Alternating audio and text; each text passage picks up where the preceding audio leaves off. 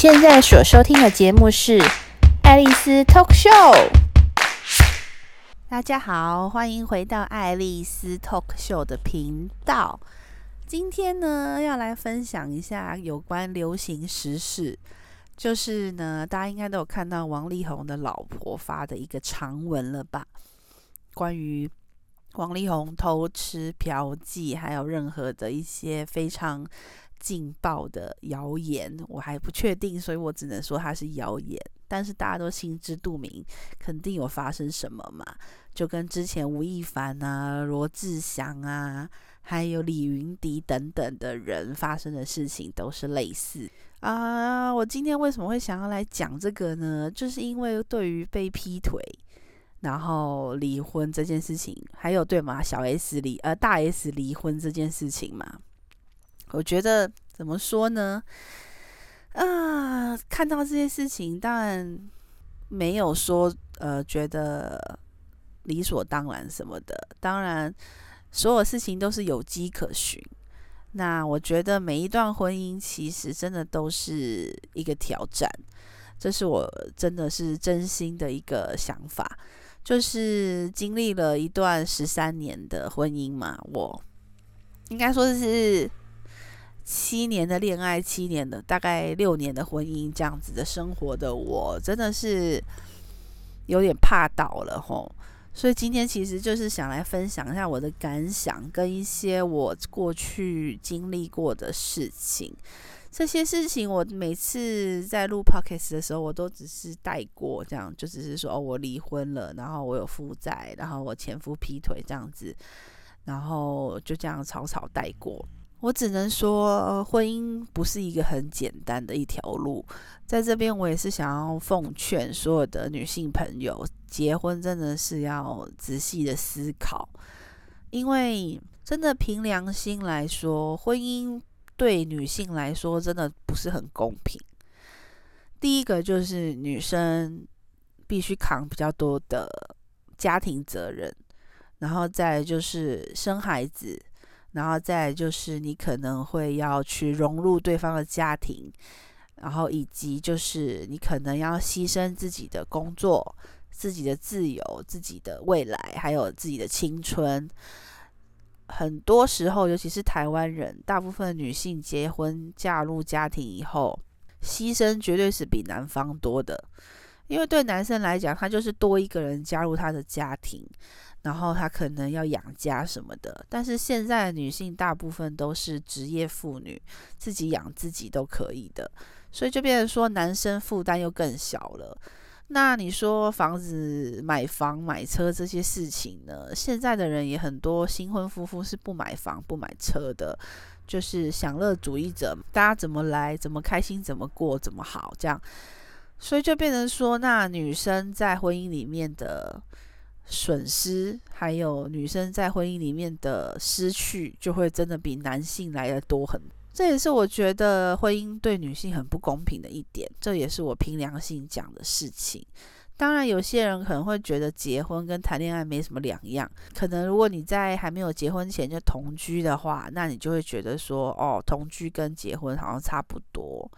但其实婚姻真的没有那么简单。因为在你们还在恋爱或者是同居的时候，对方的家庭跟你是可以说是没有关系的。就算对方可能有什么聚会，你也可以选择参加或不参加。对方的家里有任何事情，你也可以选择不参与，保持沉默，或者是他们家有任何的状况，你也可以选择避而不谈，或者是冷漠以对。但是当你如果嫁入对方的家庭，然后进入婚姻的时候，那就不是这么一回事了。因为婚姻是两个家庭的融合，不是两个人的融合。如果你只要两个人融合的话，那你就谈恋爱就好，你真的不需要结婚。因为我觉得很多还在单身的女生朋友，对于婚姻有有极大的误解，就是会觉得说，好像结婚也没什么，就只是。呃，就是一个一张纸而已，就结了婚这样子，然后生孩子也可以自己决定什么的。但事实真的不是这样子，结婚呢是有很多的责任要扛的。第一个就是共同的经济，这真的是因为油盐、柴米油盐酱醋茶，这些都是必须的花费，房租啊、水电啊。如果你们还有买房买车的话，现在的社会已经不讲求男生付钱了，现在都讲求 AA 制。然后，因为对女性越来越怎么讲，女性的自主权越来越强烈的时候，就变成说，男生的大男人主义还在，可是，在经济上面要求男女平等，这样子不公平的一种情形是蛮严重的。所以就变成代表说，女生虽然嫁入了男生家，但是呢，房子房贷要一起付，车贷车钱要一起付，养孩子要一起付，什么都是一起付。其实对女性来讲压力就很大。所以你说男生要有经济压力、扛责任什么的，但大多都是男女一起扛。所以呢，女生如果养自己很轻松很容易，但是嫁入了家庭就是两个人。就是一个家庭，甚至是对方的父母亲，你也要付孝，一起分摊孝亲费。那你自己的父母亲要不要？那你觉得男方会帮你负担吗？大部分男生都会说：“哦，我要养孩子，我要养自己的父母亲。”那你的母父母亲就是你自己的责任，这样子。所以其实我觉得婚姻对女性真的非常非常的不公平。所以，我个人是建议女生能不结婚就不要结婚。当然，一些可能呃喜欢婚姻的人，或者是大男人主义，或是有一些人呐、有一群族群，就会觉得啊，什么传宗接代啦，结婚是人生必要的过程啊。本来婚姻就是互相容忍啊，然后。呃，结婚就是一种嗯人生必经的过程，什么之类的。女生的牺牲也是理所当然，就本来就应该要去接受。但是事实是真的如此吗？这个部分是真的公平吗？你看，像王力宏老婆，必须要你看她是一个如此聪明的女性，然后有曾经有那么好的工作，有那么优秀的学历，可是因为当了王力宏的老婆，她就必须要低声下气，要低调过活，可能为了生孩子、养孩子、照顾孩子，她自己的人生价值也就只剩下了当妈妈、当家庭主妇。然后就像她说的。还会有什么经济压力的那些恐吓、冷暴力等等的，这些都不是女生一个好的女孩子、一个聪明的女孩子应该要承受的待遇，对吧？就像我以前在婚姻里面，我虽然呃坦白说，我在经济这方面是我亏欠我丈夫，因为我爸妈的破产害到他，让他背负了他不该承受的债务。但是在感情上面，我是一个非常专一忠诚的人，但他就完全不是，他就没有到王力宏那么夸张，就没有到说哦，真的是什么各种约炮啦，然后什么炮友之类的。但是我相信他劈腿也不少啦，炮友可能也有啦，只是当然不像明星一样可以那么多。可是光是那么一点点，就是那种可能几个，就已经可以让我。崩溃、忧郁症了。我记得我当初跟他交往的时候，然后他第我刚开始不知道我是小三嘛，就是我不小心介入他跟他前前女友的关系里面，然后那时候我就已经非常痛苦了，我就已经很想离开，可是因为爱上了，爱丢卡残屁，就卡在里面执着了一段时间。然后当然后来他虽然选择我，可是我知道他心。没有很爱我，所以在感情这条路上面，跟他的这段关系里面，我一直很痛苦，因为我一直觉得我就是不被爱的那个人，然后都是我单方面在爱他，所以我一直很没有安全感，然后一直觉得自己必须要很，怎么说呢？放低自己的姿态，因为如果我太高傲或太骄傲的话，他可能就会不要我了之类的。我就会变成是比较是比较弱弱势的那个方方位这样子。虽然那时候我家境还不错，然后在经济上帮助了他很多，但是我在感情上面我却是那个落下的那个人，弱势的那个人，因为我必须要想办法挽留住他的心，让他把心放在心思放在我身上。可是这样的努力其实很薄弱，因为后来他在我们交往过程，在二专的时候也是有劈腿他班上的女同学，然后后面呢，毕业了以后，他出去工作了以后，安分了几年，但是后面当他又开始出去玩了以后，又当然就是重蹈覆辙，就是一个。老实跟你们讲啦，会偷吃的男生这辈子都会偷吃，你不要心里侥幸觉得他不会。我跟你们讲，这真的是不可能的。就我听过的故事、看过的故事，跟我自己亲身经历过的故事，会偷吃的男生，他只要有机会就会偷吃。如果他没偷吃，那只是因为他暂时没有机会，而不是他不想要。你们相信我，想要偷吃的男生，他任何时候都可以。交友软体现在那么方便，想要偷吃就会偷吃，约炮也是很方便的。而且呢，当男生学着有经验了以后，女生女生的第六感就会变得薄弱。就是我们以为我们会感觉到，但是其实对男生来讲，他其实是有很多方法，他可以。怎么说？他会学聪明的，他会知道怎么隐瞒他自己的呃缺点，然后知道怎么隐瞒你，他才可以呃完全不露馅，然后不被发现。这是一个真的很真实的事情。所以到后面，当他成精了以后，基本上你是很难发现他外遇，或者是他有炮友的。他一定会瞒得刚刚好，然后让你完全不知道的。所以我跟你们说，如果你的男朋友曾经劈腿偷吃的话，我个人是，如果你是一个没有办法忍受的人，或是没有办法睁一只眼闭一只眼的人的话，我建议你还是趁早放生会比较好一点。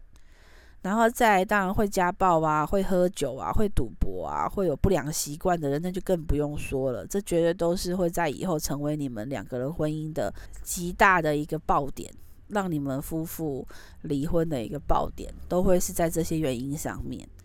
我们我不能说所有的女性都是好的，什么拜金女啊、绿茶婊啊，或者是说一些不负责任啊、不照顾孩子的女性也是很多。不不优不优秀不好的女生也很多，但是呢，凭良心讲，男生还是多一点，渣男还是多一点，会劈腿的男生还是多一点。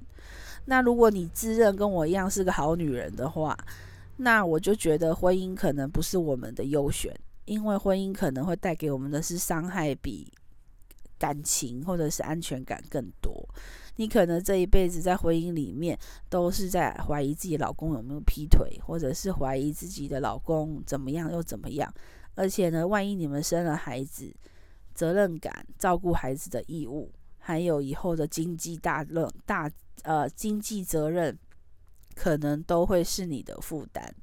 我已经不知道听了多多少身边的朋友的故事，离婚的朋友，就是原本婚姻很幸福啊，生孩子啊，多开心啊，然后结果最后的结果也都是老公劈腿分手的啊，离婚的，然后呢，离婚的下场是什么？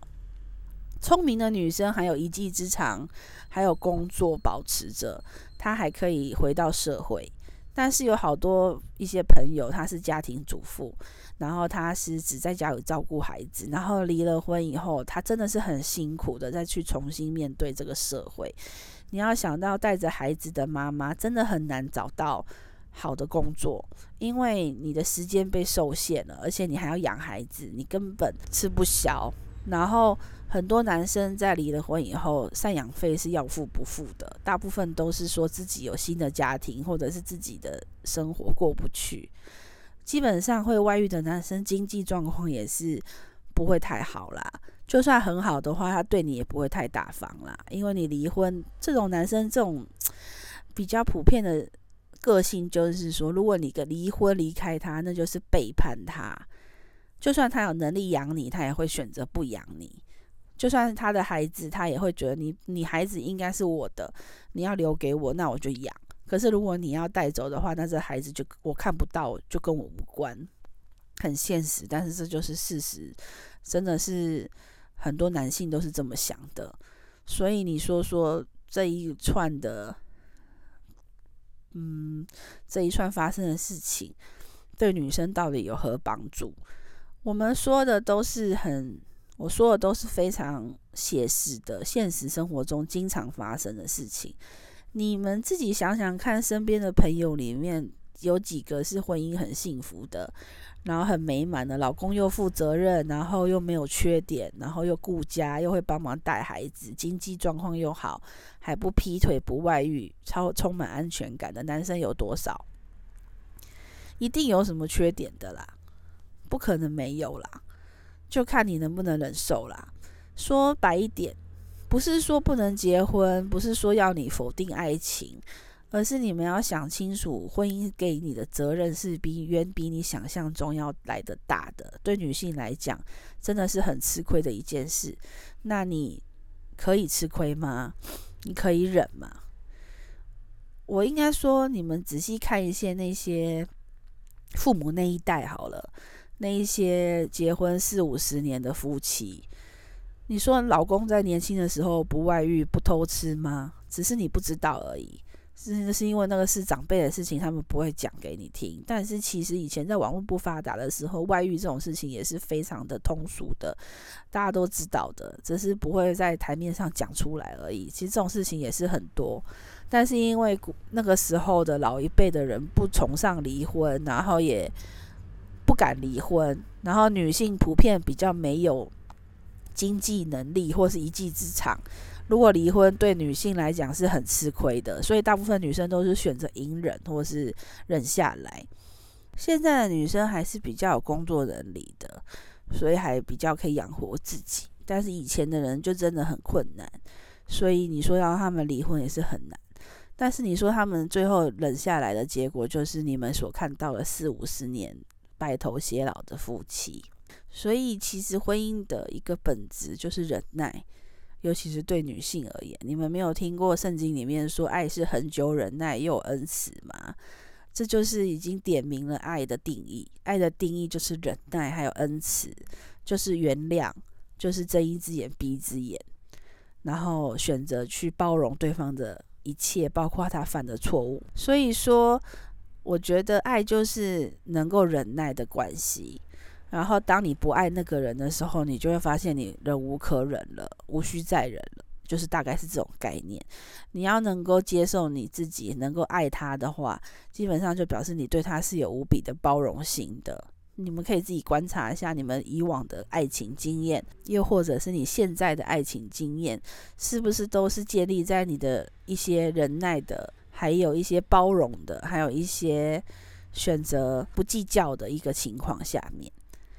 就是当你很爱他，你就会觉得可以不计较一些事情，可以看不到一些细节，也可以忽略一些你曾经不喜欢的一些，嗯，他的一些行为或举止，或是言语言行等等的。但因为你爱他，所以你可以包容，可以忍耐。当你不爱的时候，这些事情都会被拿出来放大检视，然后你就会发现你再也无法忍受了。这就是爱情的真谛哦，还有婚姻的现实。就是如果你今天想要进入一个婚姻的话，那你就要想着你能忍多久，这段关系你可以忍多久。然后你要嫁到他们家里，他对他、对他的父母亲、对他的兄弟姐妹、对他的所有的状况，你能忍耐一辈子吗？这就是你需要考虑的一点。这也是婚姻。这就是婚姻最主要的一个状况，所以我觉得今天讲这集就是奉劝所有的女性朋友，结婚前擦亮你的眼睛。然后呢，如果你真的要嫁进他们家的话，你就问你自己可以忍多久？你可以包容他一辈子吗？你可以忍受他一辈子吗？如果可以，再结婚吧。或者是当下你觉得你可以的话，再做这件事吧。但是呢，不能忍的时候，你能够果断的分开吗？或者是你可以忍下去？就是你要给自己做好一个心理建设吧，一个准备，一个心理的准备。那如果你觉得你是愿意经历这段旅程，然后呢，跟这个人有一段美好的时光，不管多久，如果不能一辈子也没关系，就是想跟这个人走看看的话。那其实还是很欢迎你这么做的，因为对很多女性来讲，婚姻跟爱情还是这在她的人生当中，或者是在她的生活里占着非常重要的比例。所以其实劝你们也没有什么用啦，我自己也知道，因为其大部分女性都是不听劝的。就是虽然知道前面是火，还是要飞蛾去扑，这就是很现实的状况。我自己也扑过嘛，所以我知道。但是扑过。没关系，我觉得人还是要学聪明。就是当你扑过了，知道火很痛、很伤害、很痛苦以后，你第二次就要学聪明了。或者是你离了婚以后，接下来的过程就要眼睛擦亮一点，不要再像以前小时候那样子单纯、那样子傻。人经过痛才会成长，这是很真实的事情。但是呢，如果人经过痛没有成长，反而又打回原形，又或者是说又再去重蹈覆辙的话，那就是自己的问题了，那就是自己鬼打墙了，就不是对方或者是任何人的问题，就是你自己的问题了。所以我觉得，嗯，一定要在经历的过程当中学到教训，然后学到教训以后，下次就不要再犯了。这就是我目前的状况，所以为什么我会选择不结婚，选择保持单身，又或者是先不要恋爱呢？因为我觉得恋爱大部分带来都是伤害居多，虽然也有幸福的时候，可是就因为有幸福的时候，当伤害发生的时候，那个痛更痛，这是真的。当然，我不是说。嗯，因为很痛就不去，不愿意去经历。如果今天有遇到一个我觉得值得我去飞蛾扑火的人的话，我还是会去试试看的。但是那必须取决于我真的对这个人非常的能够忍受，或者是我愿意忍受他的一切，就为了要跟他在一起的话，我愿意去做。即使以后未来分手，或者是没有结果，或者是走不到未来。坚持不了一辈子，我也愿意跟这个人在一起的话，我才会去做。就是宁缺毋滥啦。就是如果对方的条件或者是不是你值得你飞蛾扑火的那个人的话，那我就觉得也不用浪费时间了，对吧？因为你浪费时间在这个人身上，你最后得到的结果又不是很好的话，那你会不会觉得你真的是在浪费自己的人生？还不如一个人去享受更多美好的事情，对不对？那如果说当然遇到了一个值得的人，那人生嘛，一定要豁出去一下，然后去得到自己喜欢的那个人，然后可以跟自己喜欢的人在一起，就算一段时间也好，一天也好的那一种豁出去的价值。那女生一定要懂得保护自己，不管多爱一个人，自己的生活能力、自己的生存价值、你的尊严。你的未来、你的自由、你的话语权、你的经济能力都要保留好，不要因为爱上一个人就变成了什么都不会了。不要因为爱一个人就选择放弃自己的很多东西，放弃自己的工作，放弃自己的价值，还要放弃自己一直以来所坚持的理想跟梦想。这个部分绝对不能够因为跟一个人在一起而放弃，很重要。因为绝对会后悔。当你放弃了这些东西，未来你还是要加倍的去得回来。那个时候就没有那么轻松，没有那么快乐了。然后悔恨是绝对的，所以劝大家不要这样子。然后今天讲的这些也不是说就是嗯说教什么的，只是一个我身为一个离婚，然后跟王力宏他的老婆还有。嗯，就是经历过一段婚姻，一段有大男人主义又会家暴又又会外遇的男生以后，我的心路历程吧。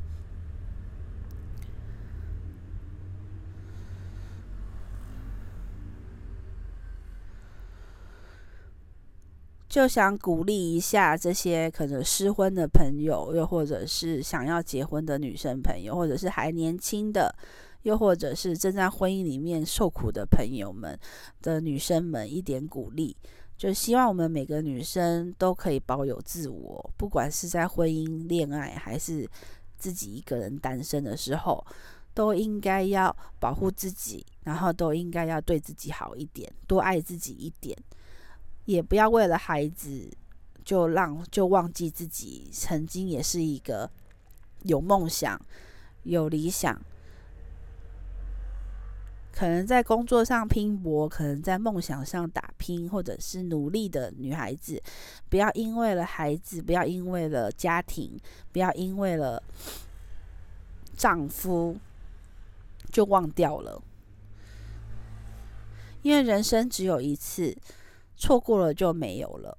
当然，你可以选择成为一个优秀的妈妈，成为一个好的老婆，但是呢，自己绝对是不可以失去的，永远都要在心里。然后呢，如果你选择婚姻的话，结婚前问问你自己：你可以忍耐这个男人一辈子吗？不后悔。然后，既然选择，就不要后悔，因为基本上，如果你可以忍下来的话，一般这种渣男都可以跟你一辈子的啦。就是你们活到七老八十，也是可以很幸福的牵手到最后。但当然也有可能会出现像王力宏一样，你努力忍了，都已经忍了，忍到一半，他还是选择要跟别人过，对吧？所以就要看你愿不愿意赌喽。那有些人当然是跟自己偶像在一起的话，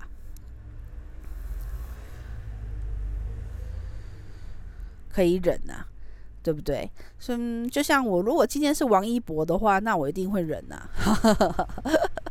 即使他我知道他是个渣男，我也愿意忍啦。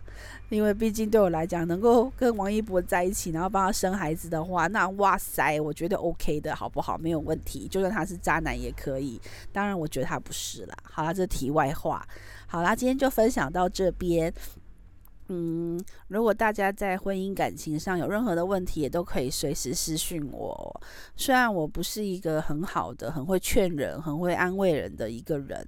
但是或许你跟我讲讲你的心理故事，会对你自己好一点，舒服一点。已经有蛮多朋友都会跟我分享他的故事。那我现在还没有选择去公布别人的故事，因为我自己故事真的太多了，有点讲不完。那之后我有可能有机会的话，会分享一些比较特别的故事给大家听。那今天就分享到这里喽。那鼓励每个女生都可以。可以得到自己心中想要的，都可以保有自己，然后都可以成为一个快乐美丽的自己。那就到这里啦，拜拜，下周见。